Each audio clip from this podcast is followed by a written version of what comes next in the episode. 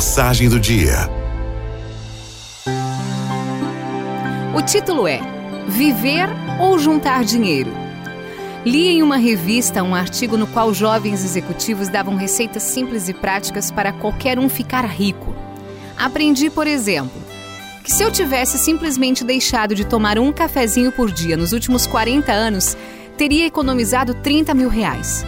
Se tivesse deixado de comer uma pizza por mês, 12 mil reais. E assim por diante. Impressionado, peguei um papel e comecei a fazer contas. Para minha surpresa, descobri que hoje eu poderia de fato estar milionário. Bastaria não ter tomado as caipirinhas que eu tomei, não ter feito muitas viagens que fiz, não ter comprado algumas das roupas que comprei, principalmente não ter desperdiçado meu dinheiro em itens supérfluos e descartáveis. Ao concluir os cálculos, percebi que hoje eu poderia ter quase 500 mil reais na minha conta bancária. É claro que eu não tenho esse dinheiro, mas se eu tivesse, sabe o que esse dinheiro me permitiria fazer?